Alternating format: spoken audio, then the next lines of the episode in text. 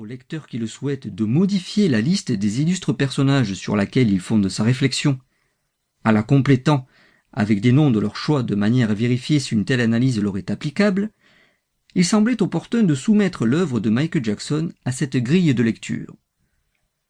Le King of Pop peut-il en effet être qualifié de génie? La réponse, qui paraîtra évidente à une majorité des fans de la star, n'est pourtant pas simple à fournir. Si l'œuvre de Jackson paraît en effet géniale sous certains aspects, elle n'en demeure pas moins discutable sur d'autres, l'artiste étant par ailleurs dans certains cas surpassé par des modèles auxquels il ne peut que difficilement être comparé. Génie absolu ou artiste extrêmement talentueux, Michael Jackson ne se prête pas à des catégorisations simplistes. Chapitre 1 La créativité du King of Pop Sur les quatre caractéristiques du génie mentionnées dans l'introduction, la créativité est la seule qui apparaisse comme une condition indispensable à la définition du génie. Il est en effet possible pour un grand génie de ne pas être acharné ou multiple. Alfred de Musset, par exemple, de réputation, n'avait pas un goût prononcé pour le travail, et Einstein, génie de la physique, ne s'est illustré que dans cet unique domaine, mais il est inconcevable qu'il ne soit pas créatif. 100% des grands génies étudiés par Claude Tello possèdent cette qualité.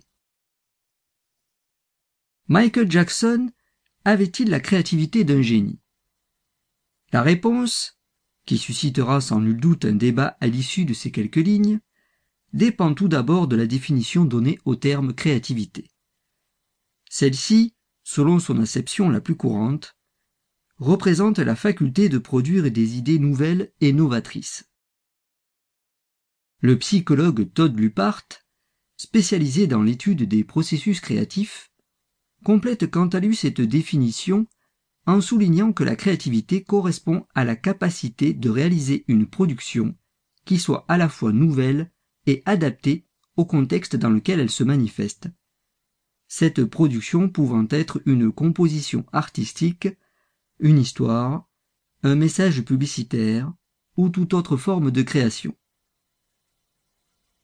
À cela, il convient ici d'ajouter qu'une création est un acte qui, dans l'ordre humain, consiste à produire quelque chose de nouveau, d'original, à partir de données préexistantes.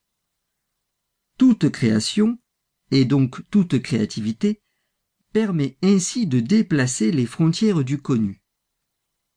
En ce sens, et c'est particulièrement vrai dans le domaine artistique, une création apparaît toujours comme une œuvre qui transfigure l'univers, qui transforme radicalement notre vision du monde et renouvelle notre façon de voir, de comprendre, de penser, de sentir et d'agir. C'est aussi en ce sens qu'une œuvre géniale, lorsqu'elle est reconnue comme telle, exerce une influence considérable dans le champ où elle fut produite.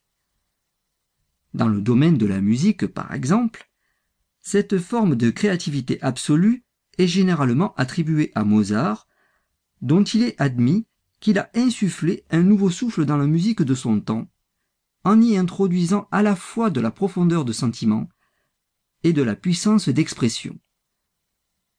L'auditeur pouvait ainsi apprécier des assemblages sonores d'une qualité inégalée, les identifier à du vécu et percevoir des sensations que la musique n'avait jamais procurées auparavant. La symphonie, le concerto, la sonate et l'opéra ne furent plus tout à fait les mêmes. Une nouvelle manière de composer et de concevoir la musique apparaissait alors. Le génie étant un créateur, et la créativité étant elle-même associée à l'innovation, il est alors nécessaire, comme le rappelle Claude Tello, d'écarter préalablement du cercle très fermé des grands génies les interprètes. Un interprète peut en effet être extrêmement talentueux, mais un tel talent ne suffit pas à garantir le génie. Comme ce fut signalé, le génie ne se contente pas d'interpréter. Il brise les frontières du monde auparavant perceptible, il transfigure. Dès lors, Michael Jackson